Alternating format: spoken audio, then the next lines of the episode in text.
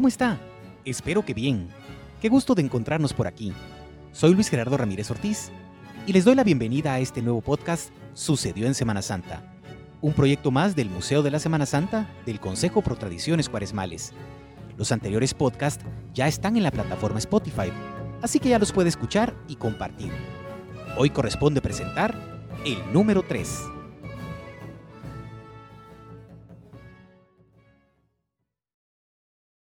Ah, cómo extrañamos nuestras procesiones, las alfombras, los estandartes, las andas, los pasos, las jornadas bajo el sol y las vivencias que compartimos con nuestros compañeros de filas.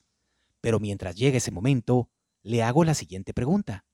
¿Se imagina las procesiones de Semana Santa sin marchas fúnebres? Difícil, ¿verdad? Si bien algunas salen a las calles sin banda de música, razón por las que son conocidas como del silencio, estas son pocas ya que la mayoría incluye una banda de música para los cortejos de Jesús y la Virgen. En esta oportunidad, nuestro podcast trata sobre un tema del que pocas veces se ha comentado, pero que sucedió en Semana Santa, específicamente en 1949, el año de la huelga de músicos.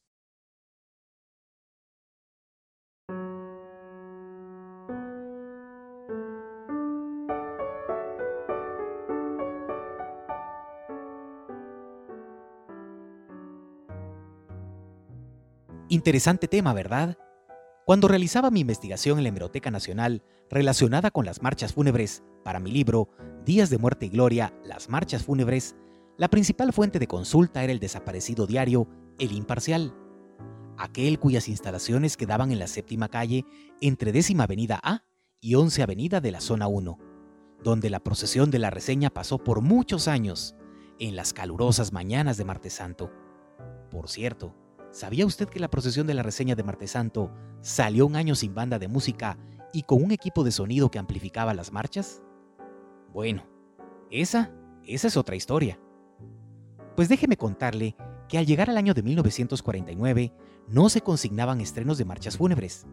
Por el contrario, en los días cercanos a la Semana Santa aparecían noticias relacionadas con los directores de bandas de música, quienes solicitaban a las hermandades un aumento en la tarifa lo cual no fue del agrado de algunas, y no se dieron a la petición, aduciendo que no recibían una cantidad de dinero en ingresos de venta de turnos que permitiera sufragar ese gasto. La principal procesión implicada era la de Viernes Santo de Jesús de la Merced en la ciudad capital. Problemas de músicos para las procesiones. Es la noticia que el 19 de marzo es publicada en el Imparcial en la portada y que nos cuenta lo siguiente.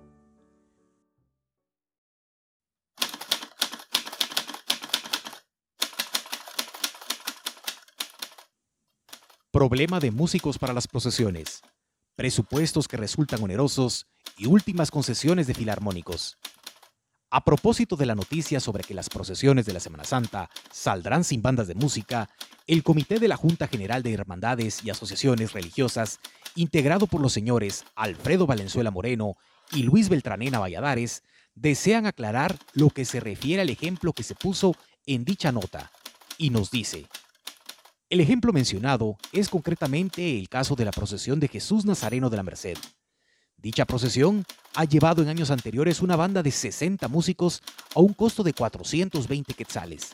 En el primer supuesto de los señores filarmónicos, se fijó un horario de 3 quetzales por hora y por plaza más la doble remuneración del director, dando ello un total de 24 quetzales por músico y 48 quetzales por el director, en cifras redondas, habría costado la banda La Merced 1.488 quetzales. Con posterioridad, los señores músicos desistieron del precio de 3 quetzales fijado para lo que ellos llamaron procesiones de primera y pusieron un precio general de 2 quetzales por hora y por músico para todas las procesiones. Bajo tales condiciones, la banda le habría costado a la Merced 992 quetzales, pues tarda 7 horas y fracción. Los casos de otras hermandades no son iguales, puesto que las bandas son inferiores en cuanto al número de plazas y porque además se acostumbraba cobrar precios más moderados por las iglesias de los barrios pobres. En iglesias como La Palmita, San Pedrito, Guardaviejo, Santa Marta, Santa Cecilia, los precios se ajustaban a las modestas posibilidades de los vecinos. con el precio general de 2 quetzales por hora, y por plaza le costaría a las hermandades una modesta banda de 20 músicos la suma de 264 quetzales, tomando por base que la procesión tarde 6 horas como es usual.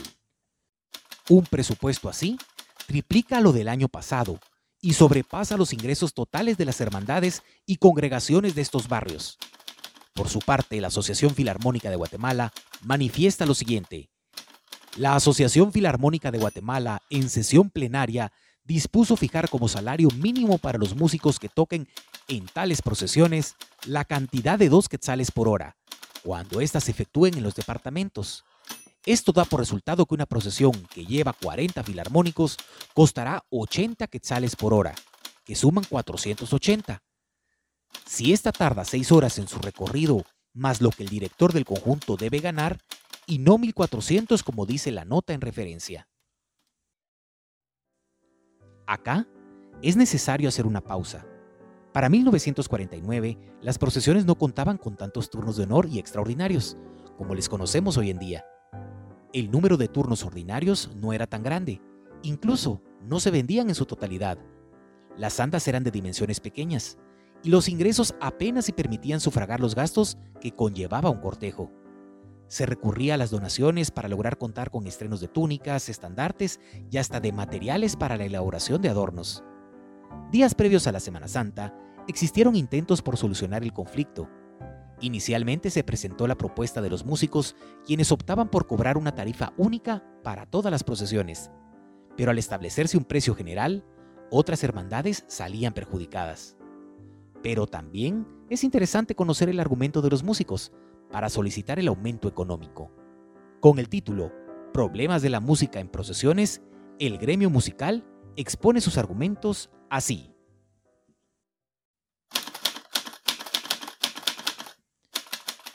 El señor Augusto Antonio Estrada, en nombre del gremio musical, nos pide hacer las siguientes aclaraciones a las hermandades religiosas de esta capital en relación a lo dicho por ellos sobre los precios que por hora cobran los músicos. Y dice así se ha venido desarrollando una mal propaganda en contra de los músicos de la capital, en algunos programas de radio y aún en la prensa local, tergiversando en esta forma la realidad de las cosas en lo referente a las procesiones de la Semana Mayor. En consecuencia, esto deriva a una mala interpretación de parte de dichas hermandades que no han tomado en consideración la verdadera causa que motiva tan falsas conjeturas y no se han abocado al gremio para conocer del asunto en cuestión.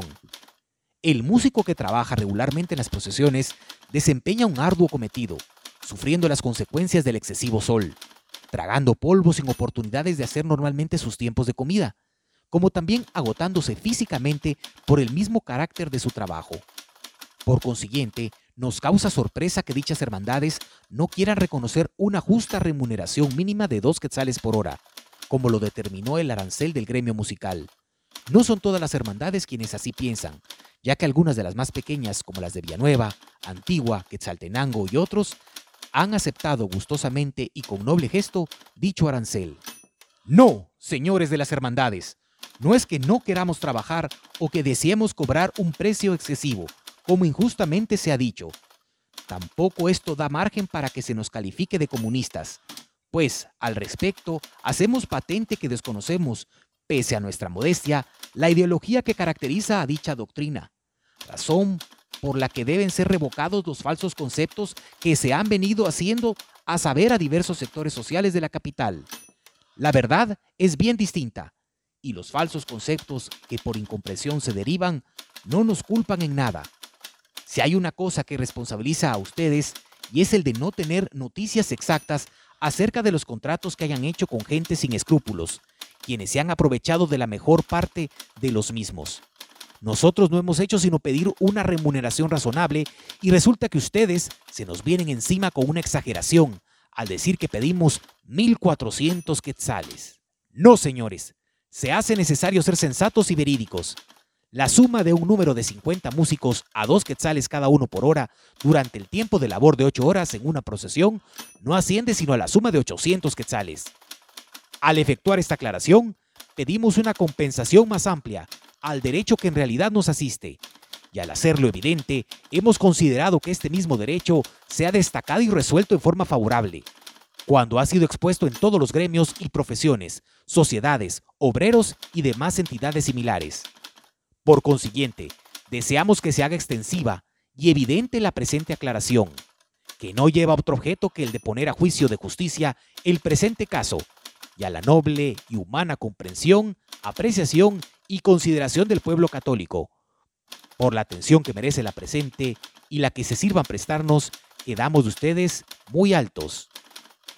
El gremio musical, Augusto Antonio Estrada y compañeros. Después de varios días y de incluso motivar un editorial en el imparcial, este hecho deja de ser noticia. La Semana Santa se desarrolló en aparente normalidad, según notas y fotografías del año. De hecho, el acontecimiento protagónico fue el mensaje que Monseñor Rosell promulgó al paso de la procesión de Santo Domingo y que reprochaba fuertemente los comentarios expresados en la huelga de Dolores y sus participantes.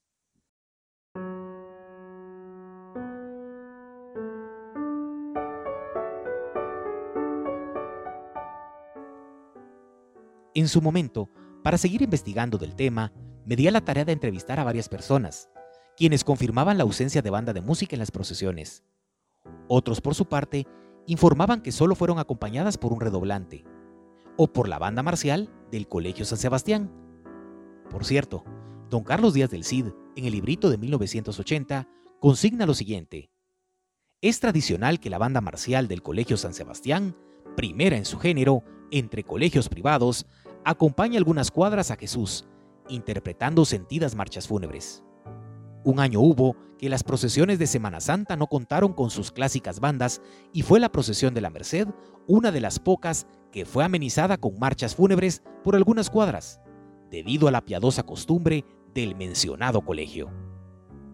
Si bien don Carlos Díaz no consigna el año, varios hechos que menciona nos permite deducir que lo anterior fue en 1949.